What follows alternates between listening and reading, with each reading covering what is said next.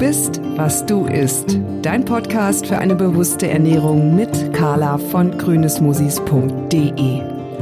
Bei mir zu Hause kommt nur auf den Tisch, was mir richtig schmeckt und gut tut. Naja, fast. So bin ich auf der Suche nach hochwertigen Lebensmitteln und Rezepturen, die mir ein Maximum an Geschmack und Vitalität bieten. Was ich gefunden habe, möchte ich mit dir teilen. Denn sich bewusst und vitalstoffreicher zu ernähren, ist eigentlich ganz einfach.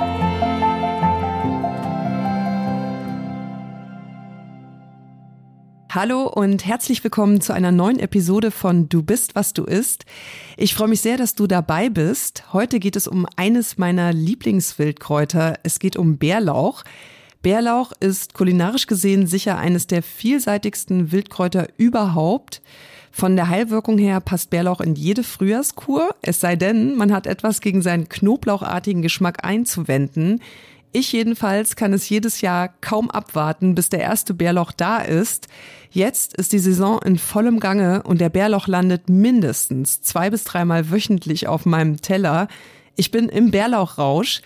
Eine, die das sehr gut verstehen kann, ist Viktoria Lorenz.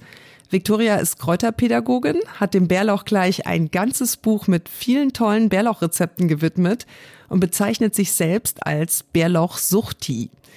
Klar, dass ich Victoria zum Gespräch eingeladen habe, denn Victoria weiß nicht nur, warum der Bärlauch uns bärenstarke Kräfte verleihen kann, Victoria weiß vor allem, wie man dieses schmackhafte Wildkraut zubereitet, wie man Bärlauch in vollen Zügen von der Zwiebel über die Blätter, Blüten und selbst den Blütenstängeln bis hin zu den Früchten bis in den Frühsommer hinein genießen kann.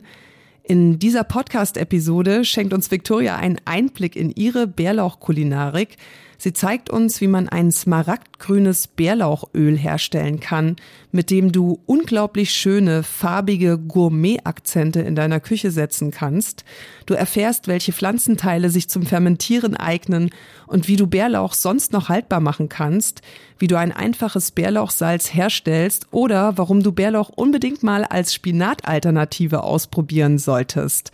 Und natürlich habe ich Victoria auch gefragt, worauf man beim Sammeln von Bärlauch achten sollte, wo man ihn überhaupt finden kann und wie man Bärlauch vor allem eindeutig und sicher bestimmt. Ich wünsche dir viel Freude mit dieser Episode, viel Bärlauch-Inspiration. Du hast noch einige Wochen Zeit, Bärlauch sammeln zu gehen und zu genießen. Und vielleicht wirst du auch Mitglied im Bärlauch-Suchti-Club, wie Victoria ihre Bärlauch-Community nennt.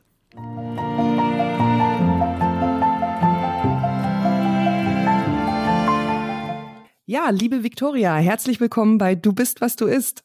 Ja, danke schön, dass ich dabei sein darf. Hallo.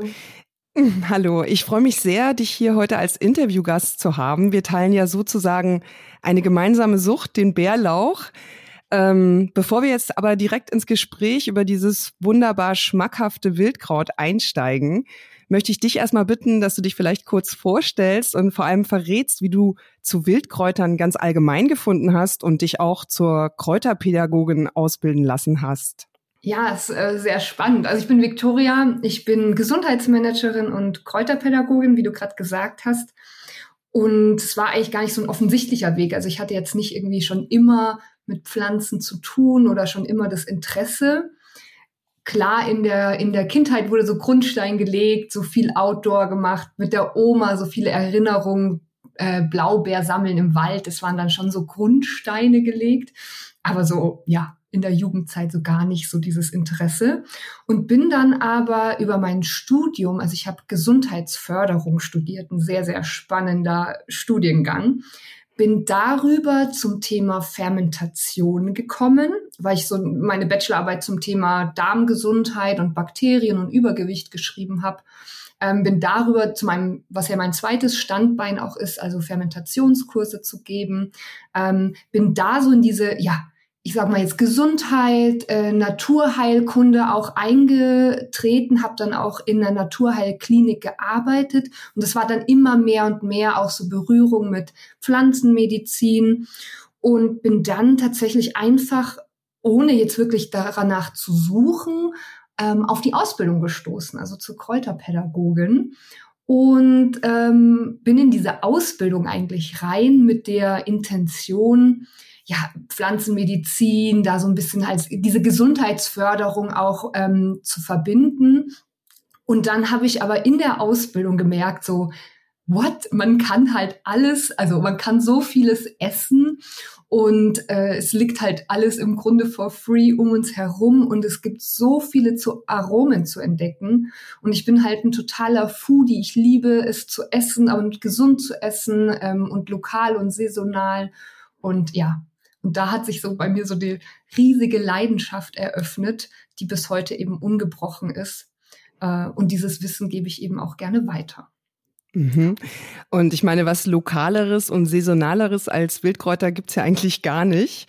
Ähm, unter den Wildkräutern hat es dir ja vor allem der Bärlauch angetan. Was macht den Bärlauch so besonders für dich, dass du ihm gleich ein ganzes Buch gewidmet hast? Also mitunter Bärlauch ist wirklich so mein Highlight.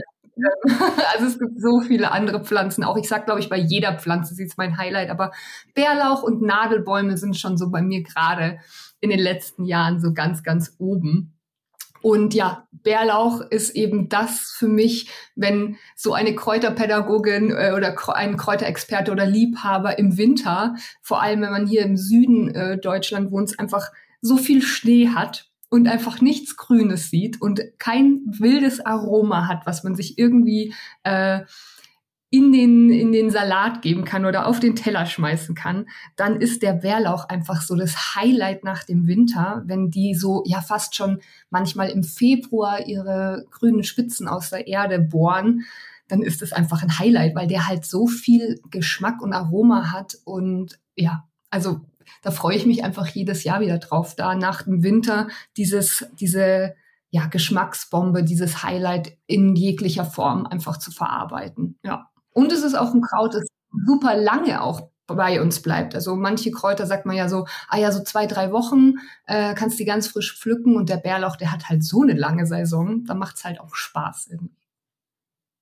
Ja, auf jeden Fall. Also ich fand in deinem Buch ähm, unheimlich schön äh, diesen magischen Moment, den du da schilderst in Frankreich. Magst du das vielleicht selber nochmal darstellen? Das hat mich nochmal so ja. geflasht. Und dann dieses fantastische Bild mit den Bärlauchblüten.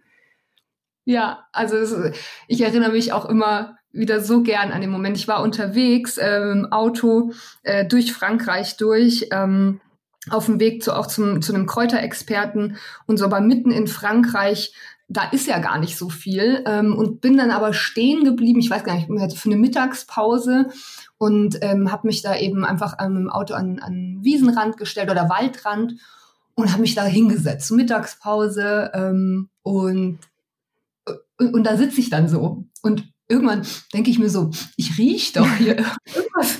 Kocht da irgendjemand was mit Knoblauch? Was ist denn los? Riecht total gut, also total intensiv. Aber ich bin doch irgendwie im Nirgendwo. Wo kommt denn dieser Geruch her?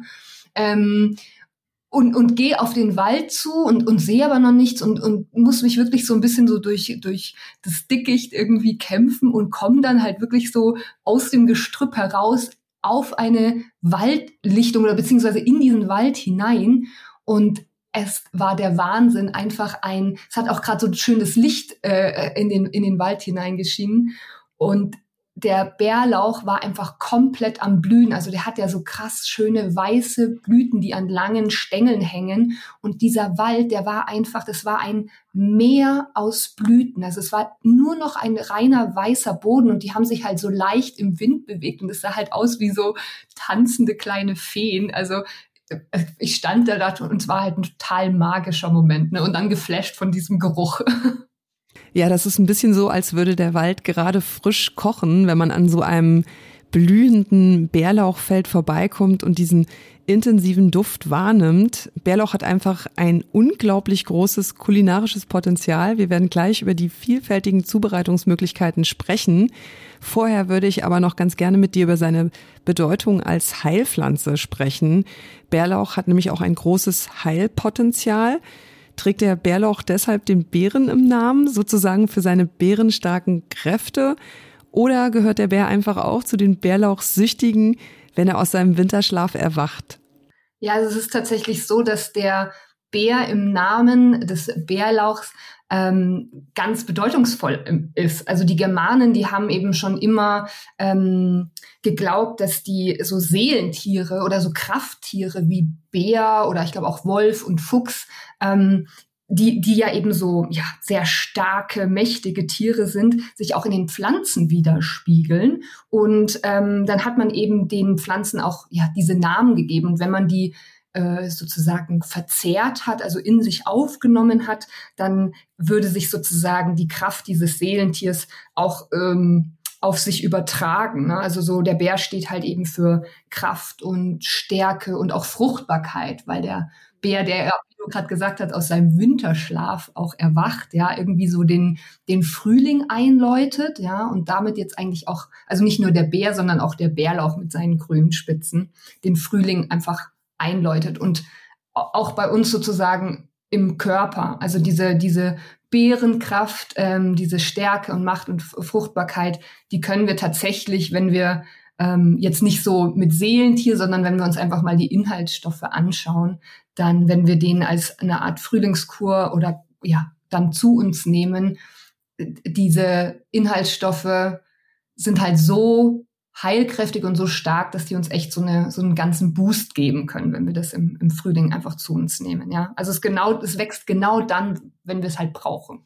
Nach mhm. Welche sind das? Kannst du das ein bisschen, ein bisschen ausführen? Welche Heileigenschaften, Wirkungsweisen werden dem Bärlauch nachgesagt? Also er ist äh, unglaublich reinigend ja, und vor allem verdauungsanregend. Ähm, durch seine Inhaltsstoffe, also viel Vitamin C, auch eben total immunstärkend, aber allgemein sagt man eben auch so Magen-Darm-Störungen, verdauungsanregend, ähm, antiparasitär. Das sind so die Wirkungen vom Bärlauch. Genau. Ich habe auch gelesen, dass er Blutdruck ähm, senkend wirken soll. Genau, und auch Cholesterin senkend. Also das sind auch noch äh, Nebenwirkungen, gute Wirkungen, die wir nutzen können, ähm, die der Bärlauch eben mit sich bringt, ja, neben dem tollen Geschmack. Kennst du ein einfaches Rezept für die Hausapotheke, wie man sich so eine Bärlauchmedizin selber herstellen kann? Also das Einfachste wäre wirklich eine Tinktur herzustellen. Also wirklich einfach nur den, die ganz jungen Bärlauchblätter am besten. Also jetzt nicht erst die im, die schon sehr großen, die jetzt uh, im April, Ende April wachsen, sondern fast vielleicht sogar die im Februar klein schneiden und mit, ja, mit einem guten äh, Wodka zum Beispiel übergießen, drei Wochen ziehen lassen und dann abseihen und dann wirklich als Tinktur, also das nimmt man ja dann eher tropfenweise ein, dann am besten so ein ganz geringen Dosen, so ein, zwei Tropfen vorm Essen. Wenn man halt jetzt eben mhm. dieses Magen-Darm, Verdauungsanregende haben möchte. Ja. Also er hat halt eben ganz, ganz viele Stoffe neben ähm, dem Vitamin C, auch diese ganzen schwefelhaltigen äh, Verbindungen, die sich eben gerade auf den Darm so gut auswirken. Mhm. Ja, Bärlauch ist, äh, wie du hast es eben schon gesagt, natürlich ein 1A-Wildkraut für jede Frühjahrskur, weil er stoffwechselanregend ist, verdauungsförderlich, er hat also alles, um die Frühjahrsmüdigkeit äh, in Lebensenergie umzuwandeln. Das können wir jetzt gerade gut gebrauchen. Ich habe das Gefühl, der, der, Frühling bricht überhaupt nicht ein dieses Jahr. ähm, und ähm, für alle, die den knoblauchartigen Geschmack des Bärlauchs lieben, ist Bärlauch im wahrsten Sinne des Wortes ein gefundenes Fressen, wenn ich das so salopp formulieren darf. Äh, denn man kann wirklich alle Pflanzenbestandteile des Bärlauchs essen und auch kulinarisch verarbeiten, von der Zwiebel über die Blätter, Knospen, Blüten bis hin zu den Samensträngen. Du sagst ja nicht zu Unrecht, Bärlauch kann mehr als Pesto, so heißt ähm, der Titel deines Buches. Was kann er alles? Oh, er kann so viel. Also wie, ich wiederhole es gerne nochmal auch, was du gerade gesagt hast, weil das wissen gar nicht so viele Menschen, denn die meisten denken Bärlauchblätter und Bärlauchpesto. Und das und war's. Und, und das war's. Und es gibt sogar auch ähm, den, der Mythos, der irgendwie rumschwirrt, dass der Bärlauch ab der Blüte nicht mehr essbar sei. Also das höre ich ganz oft. Das gibt's bei manchen Pflanzen, wie dem Schaboxkraut. Ähm, mhm. Das ist aber auch das Einzige, was ich kenne. Ähm, aber tatsächlich ist es so, dass manche Leute sagen, nee, nee, nee, ab der Blüte kannst du nicht mehr essen. Und das stimmt nicht, Gott sei Dank. Ähm, wir können wie du gesagt hast, den Bärlauch mit äh, ja von Kopf bis Fuß sozusagen verzehren, von seiner Zwiebel im Boden, ähm, von den Blättern, den Stängeln, an denen dann die Knospen wachsen. Die Knospen können wir essen und einlegen und aus der Knospe entwickelt sich dann die Blüte, die schöne. Die können wir auch natürlich nutzen als essbare Deko oder ähm, in Fermenten mit reingeben. Und dann, wenn die Blüte verblüht ist, dann entwickeln sich die Früchte des Bärlauchs. Und das kennen, glaube ich, die wenigsten, weil da guckt man dann gar nicht mehr so hin. Die sind halt grün, die sind unscheinbar.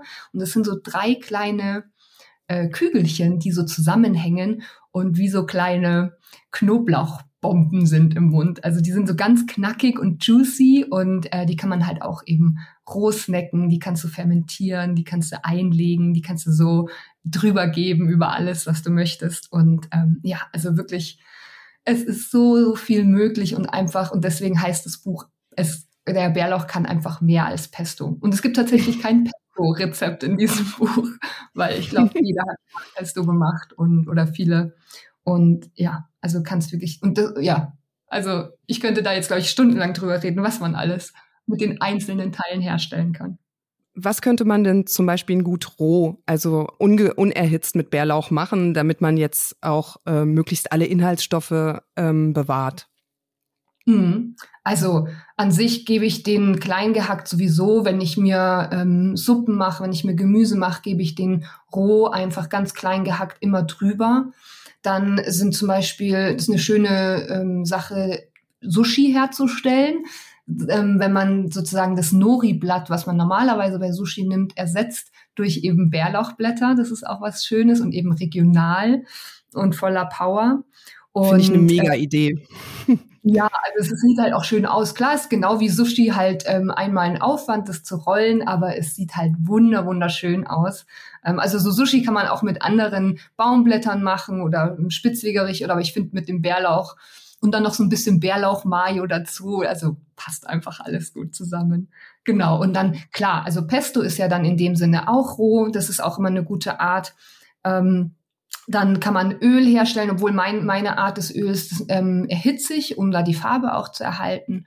Und ähm, ja, also gibt super viele Möglichkeiten. Bärlauchbutter kann man ganz einfach herstellen. Ich mache das immer im Mixer, einfach weiche Butter mit frischen Bärlauchblättern und etwas Salz cremig fein pürieren. Und wenn man jetzt keinen frischen Bärlauch zur Hand hat, äh, aber vorher schon ein Pesto hergestellt hat, dann kann man sich auch alternativ mit Bärlauchpesto behelfen und das einfach mit Butter vermixen. Das schmeckt zwar ein bisschen anders, geht aber auch. Mhm. Was ich auch noch interessant finde, ist Salz, ein Bärlauchsalz herzustellen. Ist ja eigentlich auch relativ unkompliziert, indem die Blätter einfach getrocknet werden. Oder nee, man kann sie auch hochverarbeiten, dann ist es nicht so lange haltbar, ne? Mhm dass du die ganze Power hast. Also Salz ist halt was super easy. Ähm, da mache ich mir tatsächlich immer gern die Mühe und mache das in Handarbeit im Mörser, weil ähm, ich die Blätter halt dann in dem Sinn durch die Reibung im Mixer auch nicht erhitzen möchte und ich es einfach irgendwie was Schöneres finde, das ähm, selber im Mörser zu machen. Und dann zum Beispiel kann man es auch immer abändern. Also du kannst ja auch noch andere Sachen hinzugeben, wie zum Beispiel ähm, Limettenabrieb oder andere Gewürze. Ähm, das macht das äh, Salz dann auch einfach ein bisschen abwechslungsreicher, ja. Und dann gibt's beim Salz halt zwei Möglichkeiten. Du kannst dann entweder das Salz, was ja in dem Sinn dann feucht ist, in den Dörrautomat oder in den Ofen geben und das dann trocknen ja, verliert halt aber Farbe und natürlich auch an Aroma und Inhaltsstoffen. Was ich immer gern mache, äh, ist das frische, feuchte Salz einfach in ein Glas in den Kühlschrank stellen, ja. Und dann hast du halt sozusagen so ein bisschen feuchteres Salz, aber halt die volle Power und ähm, das volle Aroma und die volle Farbe noch. Und wie lange ist das ungefähr haltbar? Naja, also Salz ist ja so ein, so ein, so ein krasser Haltbarmacher, ja, also Salz und Zucker. Ähm, mir ist es noch nie abgelaufen, weil es einfach schon vorher aufgegessen ist, ähm, aber ein paar Monate mit Sicherheit. Was wären so gekochte oder erhitzte Lieblingszubereitungen von dir? Ich hatte ja gerade schon gesagt, das Öl. Also ich stelle das Öl nicht einfach so her, dass ich, obwohl das auch natürlich ähm, funktioniert, Blätter einfach in Öl einzulegen, in eine Flasche und ziehen lassen. Äh, funktioniert super. Äh, ich erhitze mein Öl, beziehungsweise ich gebe Bärlauchblätter in einen Hochleistungsmixer, also Thermomix oder ähm, Vitamix oder solche Sachen. und gebe dann Olivenöl oder andere Öle dazu. Traubenkernöl ist auch noch ganz cool. Und dann kannst du das ungefähr so fünf bis sechs Minuten auf hoher Stufe erhitzen und allein durch die Reibung erhitzt sich das Ganze, also das Öl auf circa 60 Grad. Ja, also im Thermomix könnte man es auch so machen, dass man halt wirklich eine, eine Temperatur auch anzeigen lässt, dann ist es sicherer. Und durch diesen Hitzeprozess ähm, erstmal löst sich das Chlorophyll ähm, durch, die, durch den, den Mixer ja, und durch den Hitzeprozess und wir schützen das Ganze vor Oxidation, also dass wir halt wirklich diese grüne Farbe erhalten. Und wenn sich das Ganze dann eben auf diese 60 Grad erhitzt hat, dann geben wir das Öl in eine Schüssel, die in einem ähm, Eisbad steht sozusagen, also Wasser und Eiswürfel, um den Prozess wirklich zu stoppen. Das kennt man so vom wenn man Brokkoli kocht ähm, unter Bohnen und man schreckt sie dann im kalten Eiswasser ab, damit eben die grüne Farbe erhalten bleibt, ja.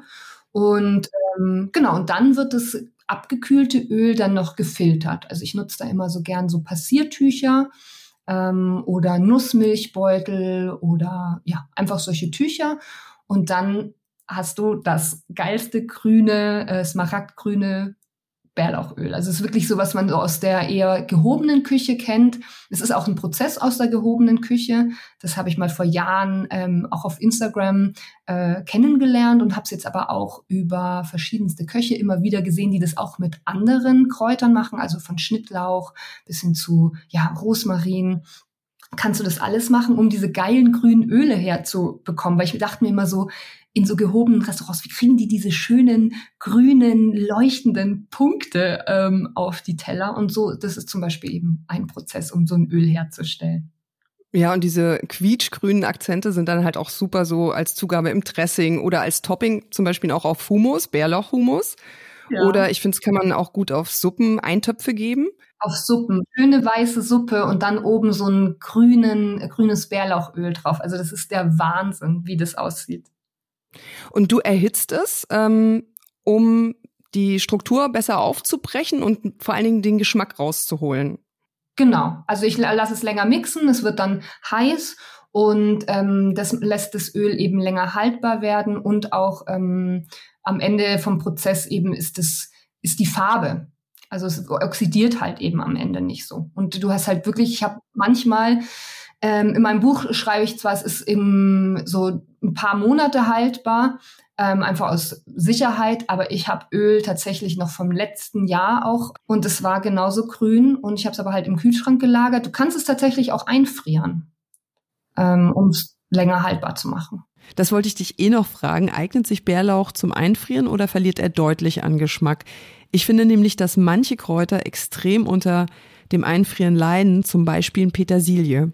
Mhm.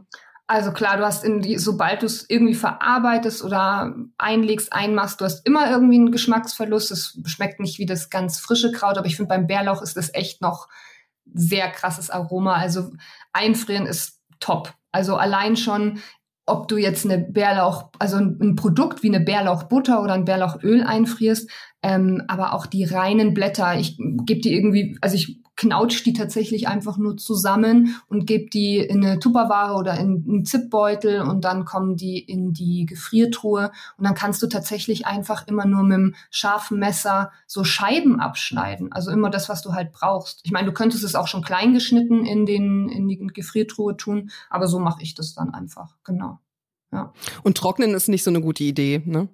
Trocknen ist tatsächlich beim Bärlauch, also da hat er wirklich den meisten Geschmacksverlust. Du kannst ja auch Bärlauchpulver kaufen. Also es war, es hat zwar echt noch eine schöne Farbe, das ist vielleicht dann mehr so zur Deko, aber also Geschmacksverlust total, finde ich. Also zum Trocknen ist er tatsächlich nicht so geeignet. Da gibt es wirklich so viele andere Möglichkeiten, den haltbar zu machen. Eben, du hast, äh, wir haben jetzt gerade über das Einfrieren gesprochen, aber du kannst eben auch ähm, fermentieren, du kannst es in Öl einlegen, du kannst in Essig einlegen. Also da gibt es so super viele Möglichkeiten, die ich eher nutzen würde.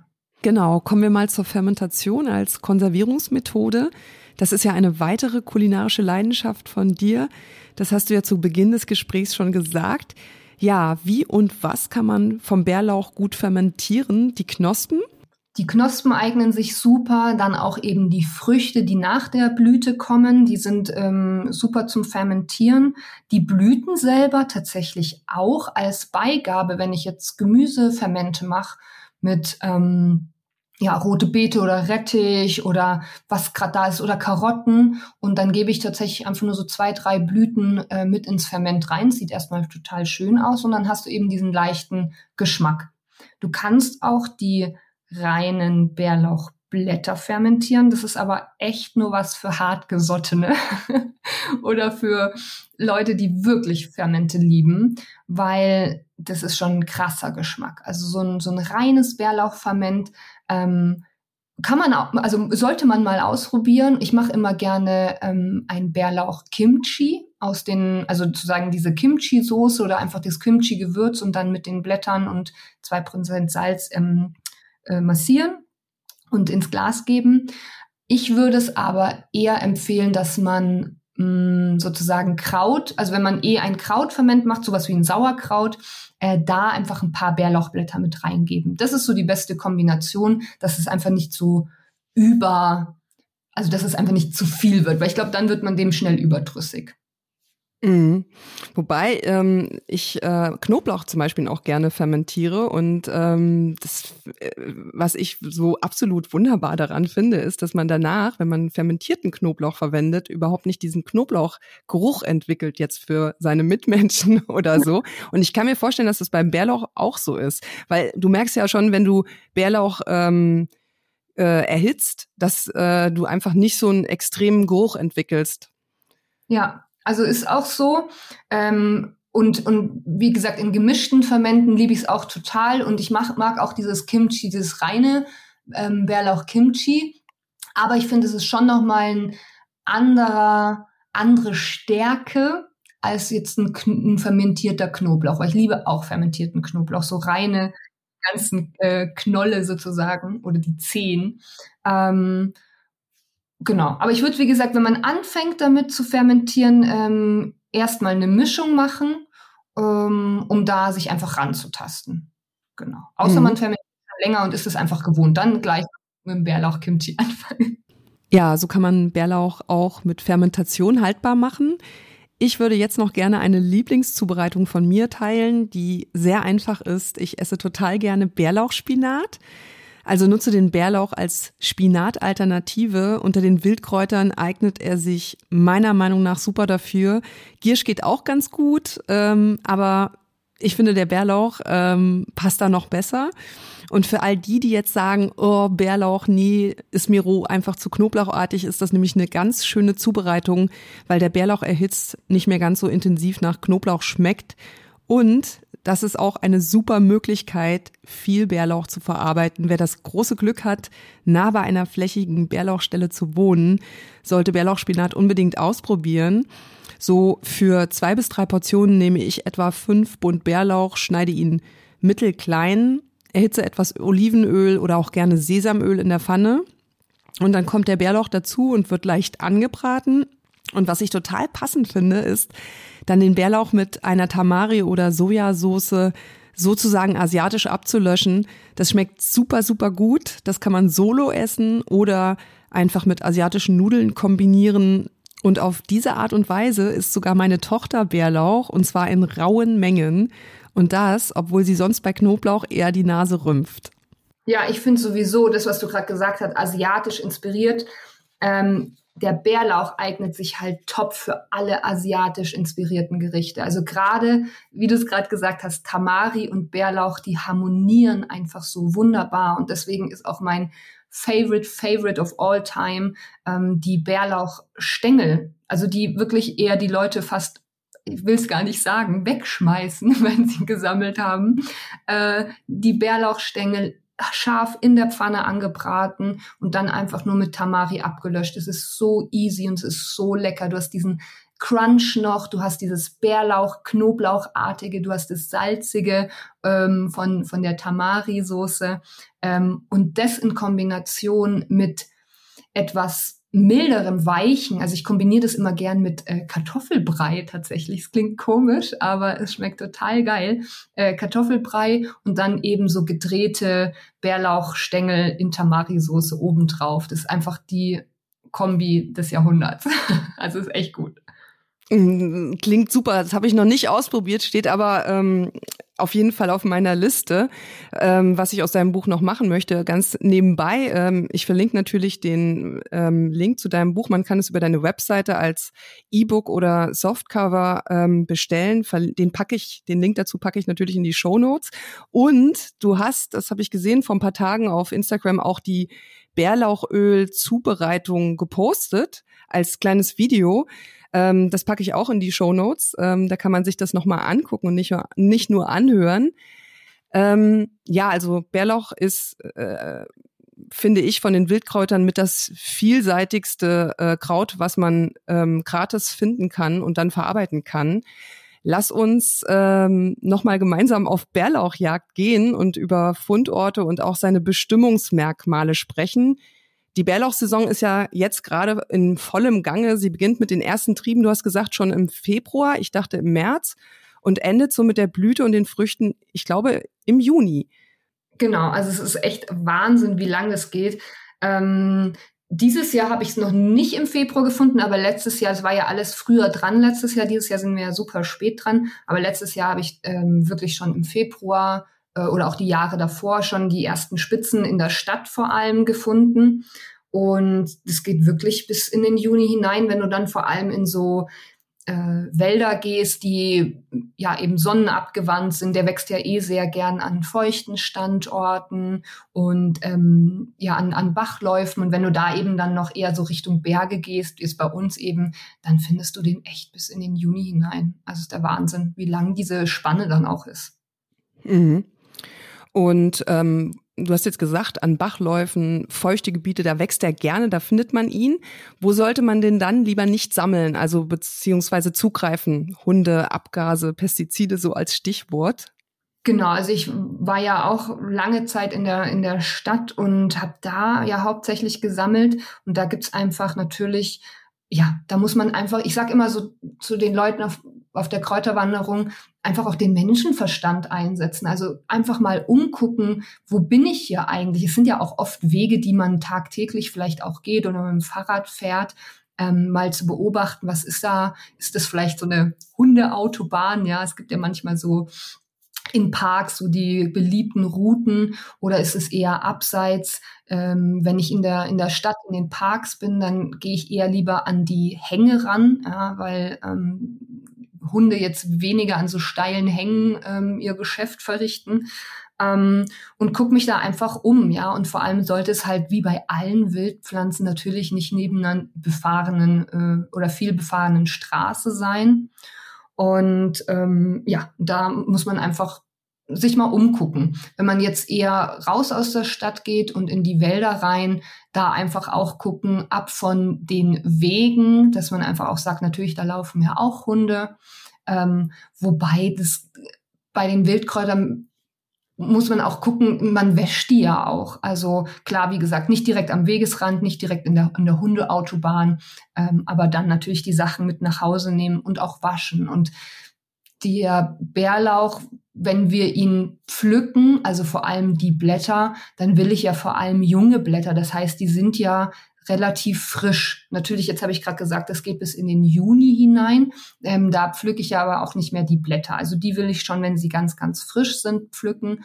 Und wenn, weil ich jetzt gerade auf die Abgase so ein bisschen abziele, ähm, die ganzen Wildkräuter, die kommen ja relativ frisch raus. Also es ist jetzt nicht so was, ähm, das jetzt seit irgendwie ein, zwei Jahren eben am Straßenrand steht und eben die ganzen ähm, Schwermetalle und Abgase eben abbekommt. Und dann auch einfach noch so, was ich meinen Teilnehmern immer gern mitgebe, auch mal zu überlegen, wo man auch sein Gemüse kauft. Ne? Ähm, das ist auch oft in Italien an der Autobahn gewachsen, wenn man jetzt nicht unbedingt das saisonale Demeter-Gemüse kauft.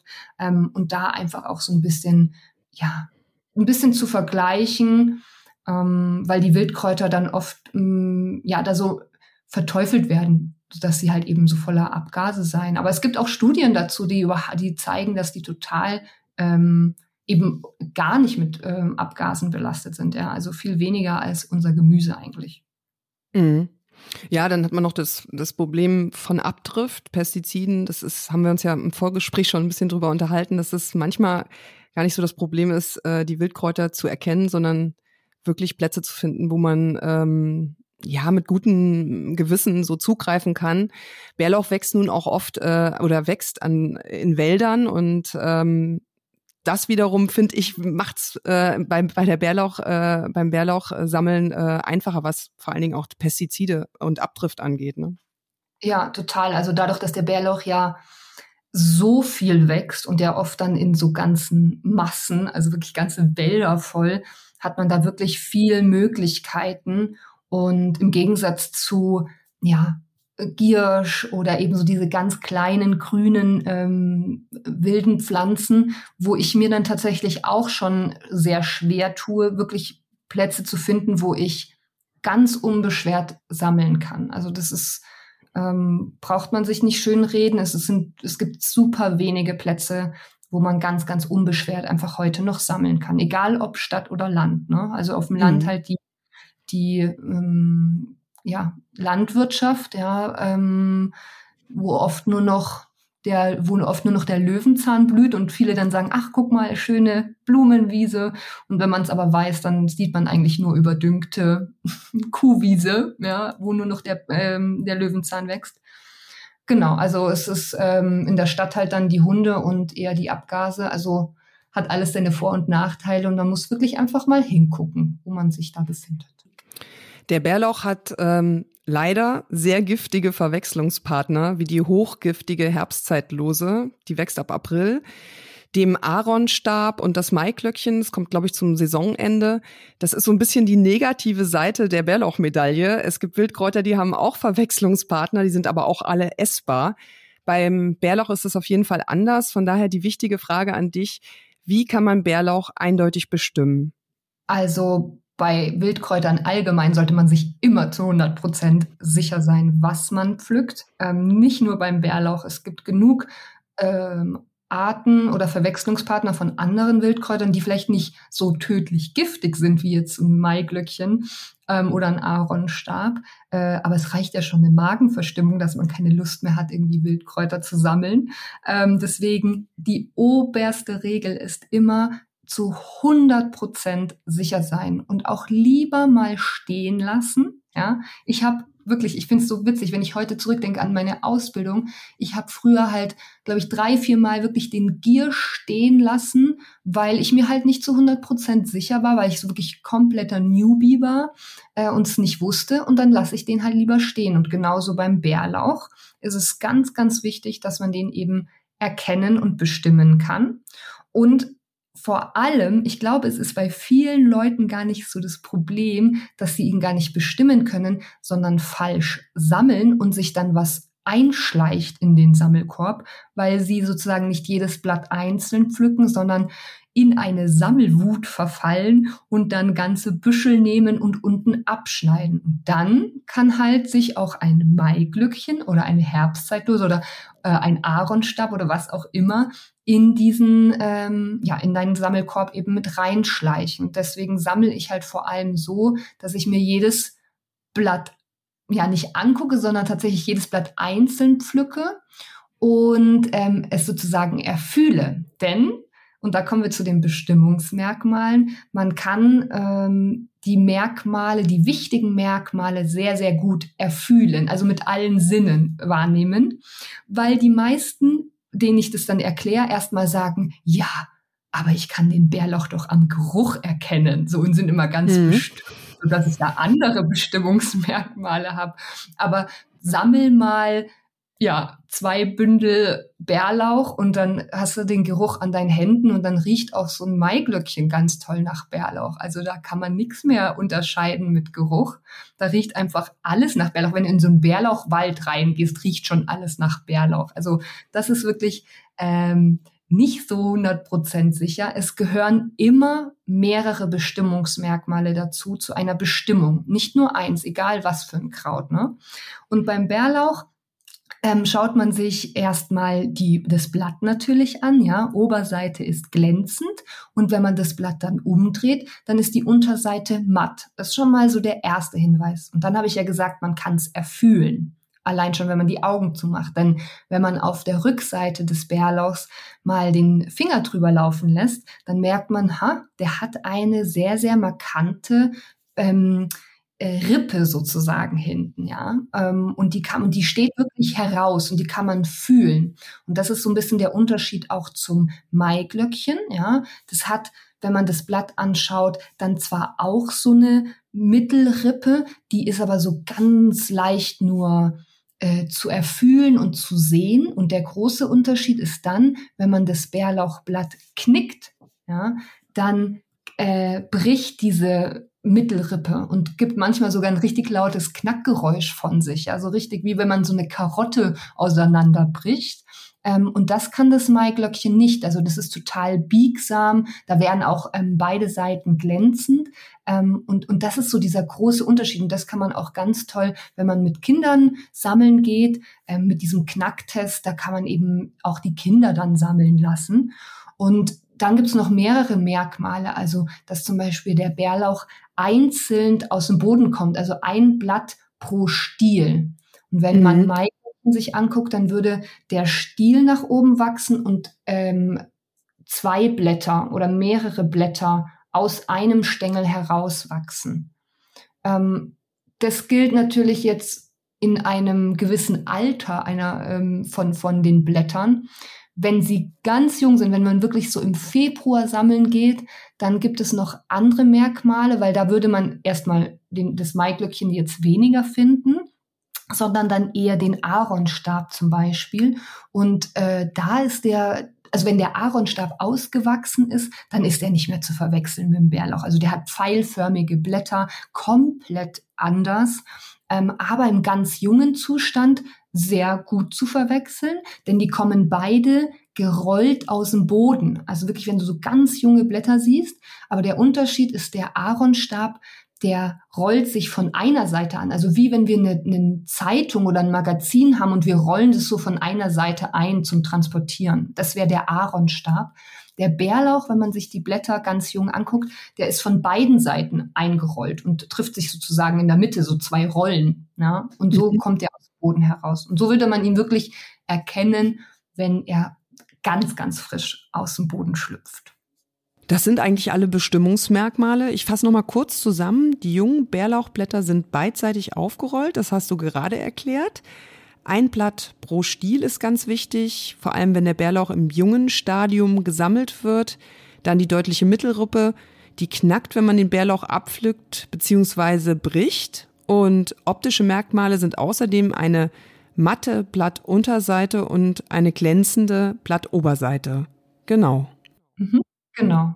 In meinem Buch gibt's sogar noch ähm, eine kleine Visitenkarte dazu, ähm, sozusagen eine Clubkarte für den Club der Bärlauchsuchtis und tatsächlich ist die aber eher gedacht als Bestimmungshilfe, dass man sich die in den Geldbeutel tut und hinten drauf sind dann sozusagen genau die Bestimmungsmerkmale, die du gerade gesagt hast.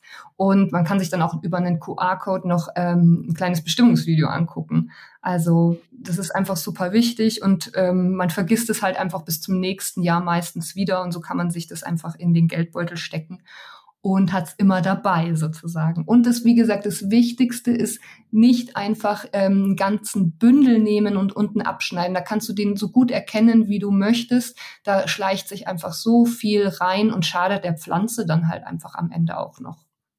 Ähm, hast du einen Trick, wie du den frisch gesammelten Bärlauch konservierst? Also, dass er jetzt möglichst lange frisch bleibt, vor allen Dingen, wenn man jetzt unterwegs ist und vielleicht nicht nur Bärlauch sammelt, sondern anschließend noch ein Picknick macht?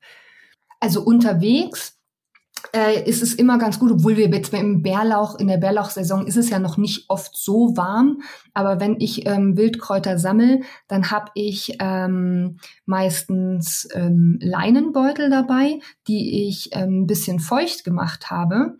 Und ähm, damit die Kräuter sozusagen ein bisschen feucht bleiben. Wenn es dann wirklich sehr warm wird, dann nehme ich tatsächlich auch eine Plastiktüte mit, ähm, die man natürlich immer wieder verwenden kann und pack ähm, die Kräuter entweder in diesen feuchten Leinenbeutel oder einfach ein feuchtes Tuch dazu ähm, und pack die in diese Plastiktüte rein. Und da entsteht dann so ein eigenes kleines Klima und hält den Bärlauch beziehungsweise Wildkräuter beim Sammeln einfach sehr frisch. Und genauso kann man ihn dann eigentlich auch äh, in den Kühlschrank tun. Das heißt eigentlich mit in eine Tupperware oder auch in dieser Plastiktüte ähm, mit ein bisschen einem feuchten Tuch dazu. Also in einer, in einer ja, genau, so mache ich so. Tupperware und dann hält sich das einfach ewig im Kühlschrank. Ja, das ist eigentlich, sind eigentlich so die Tipps und ähm, Kniffe so beim Sammeln von Bärlauch. Was ist dir denn sonst beim Sammeln noch wichtig? Also auch so in puncto Nachhaltigkeit? Ja, also was ich auch gerade beim, beim Bestimmen und Sammeln gerade schon gesagt habe, äh, nicht hier den ganzen ein, ein Bündel nehmen und unten abschneiden, weil dann haben wir vielleicht alle Blätter, die aus einer Bärlauchzwiebel kommen, abgeschnitten und die Pflanze hat einfach keinerlei Kraft mehr, um die Knospen und die Blüte und die Früchte zu entwickeln. Das heißt, ähm, eher hingehen und pro Zwiebel sozusagen, die, die zusammenstehen, ähm, einfach nur ein paar Blätter nehmen. Ja, und ähm, dann einfach zur nächsten Pflanze übergehen. Und das gibt einfach der Pflanze dann weiterhin die Kraft, die sie braucht, um die anderen Teile einfach auszubilden. Und sowieso gilt ja generell die Handstraußregelung, also dass ich jetzt nicht eben mit der ähm, riesigen Ikea-Tüte in den Wald gehe und irgendwie abrase im Wald oder ähm, ja, dass ich da ja ganze Flächen einfach mitnehme an Bärlauch, sondern eben was im Grunde in eine, in einen Handstrauß passt sozusagen. Das ist so die Menge, die wir gesetzlich auch mitnehmen dürfen. Ja. Gut, wir Berliner und Brandenburger können großzügiger zugreifen. Bei uns wächst ja in rauen Massen der Wunderlauch, auch Berliner Lauch oder seltsamer Lauch genannt. Das ist eine invasive Art. Sie kommt, glaube ich, aus dem Kaukasus ist aber mit dem Bärlauch verwandt, sieht ein bisschen anders aus. Die Blätter sind viel schmaler. Geschmacklich finde ich ihn etwas milder und weil er sich so stark ausgebreitet hat, brauchen wir nicht auf die Handstraußregel beim Sammeln zu achten. Du meintest ja im Vorgespräch, dass der Berliner Lauch den Bärlauch verdrängt. Den habe ich zum Beispiel hier noch gar nicht gefunden. Genau, also tatsächlich so, der ist ähm, so, ich weiß nicht, ob er stärker ist oder ja, im Grunde invasiver. Ähm, er verdrängt den Bärlauch, aber er, man kann ihn genauso nutzen. Also ich war ja auch eine Zeit lang auch in Berlin und der Wunderlauch ist auch super toll. Ich wusste es aber tatsächlich gar nicht, dass es eben auch Orte gibt, wo es keinen Bärlauch gibt. Ich war ganz geschockt, aber zum Glück gibt es ja den Wunderlauch. Ich glaube, der ist damals aus irgendeinem, ist der aus einer Gartenschau abgehauen oder so? Ich glaube ja. Äh, irgendwie ist er wo abgehauen und hat sich total wohlgefühlt in Berlin. Und ähm, genau, die Blätter kann man genauso nutzen. Und ich glaube, er bildet auch ähm, diese schönen, auch so Kugelfrüchte aus, die man dann ja auch nutzen kann. Also ein bisschen größer als jetzt beim Bärlauch. Und die kann man auch einlegen, fermentieren und so snacken. Mhm. Du gibst deinen Bärlauch und Kräuterwissen auf äh, vielen verschiedenen Wegen weiter, online und analog. Wie kann man dich finden, mit dir in Kontakt treten? Ähm, über Instagram teile ich mein Wissen schon, ich weiß gar nicht, seit fünf Jahren oder so. Ähm, da gibt's natürlich auch immer am schnellsten die Termine und die ganzen, ja, ganzen News und dann aber tatsächlich am besten über die Homepage ähm, zum Newsletter anmelden. Und da bekommt man immer ganz äh, druckfrisch sozusagen die Termine für neue Workshops und Events und ähm, ja, oder neue Rezepte und so weiter. Also da ist eigentlich so die beste Möglichkeit. Oder einfach per E-Mail schreiben, ähm, wenn man gleich mit einer Gruppe kommen möchte oder mit einer Firma. Das ist auch immer ganz schön, dass man eben ja Kräuterwanderung, Kräuterevents, ähm, Kräuterkochen, ähm, fermentieren und so weiter einfach machen möchte. Und das machst du vor Ort bei dir, da wo du jetzt wohnst. Du bist von München ähm, in einen Kurort gezogen, im Kreis Garmisch-Partenkirchen. Genau, in der Nähe von Murnau wohne ich am Staffelsee. Ähm, ganz äh, egal eigentlich. Ich bin ja total flexibel. Ähm, die Kräuter wachsen überall. Also ob jetzt bei mir draußen gibt es zum Beispiel nächste Woche eben einen Bärlauch-Workshop, äh, aber auch in München immer noch. Ich bin aber auch auf Anfrage äh, bis nach Berlin unterwegs. Also ähm, schön, man kann ja, dich buchen. Man kann mich buchen. Super. Alle Wege zu dir verlinke ich natürlich auch in den Show Notes. Ähm, ja, und da sind wir am Ende dieser Episode angekommen. Und ich habe natürlich noch eine persönliche Frage an dich. Du bist, was du isst. Wer bist du, liebe Viktoria? nee, würde ich sagen. Also Bärlauch auf jeden Fall. Ich bin Bärlauch, aber äh, das hat ja auch ein Ende irgendwann. Ähm, und ich bin einfach durch und durch wild, würde ich sagen. Das passt und das kann ich sehr gut nachvollziehen. Ähm, ja, liebe Viktoria, vielen Dank für das Gespräch. Bärlauch kann auf jeden Fall mehr als Pesto. Danke für deine Rezeptinspiration und dein Wissen um dieses äh, schmackhafte und vor allem so vielseitige Wildkraut in der Küche. Ja, ich kann es nur wärmstens empfehlen, solange die Bärlauchsaison noch läuft, einiges davon auszuprobieren. Bei mir gibt's tatsächlich heute Bärlauch-Sushi. Ich habe es nicht selbst gesammelt, sondern im Biomarkt gekauft. Und da meinte meine Tochter, Mama, guck die alle durch, ob da nicht eine Herbstzeitlose dabei ist. Die können ja auch Fehler machen. ähm, ja, und vielleicht ähm, Bärlauchknospen fermentieren würde ich gerne dieses Jahr noch machen. Oder Wunderlauchknospen. Ja, Victoria, danke, dass du hier warst. Ich wünsche dir noch einen schönen Tag. Ja, dir auch. Danke dir. Tschüss. Ciao.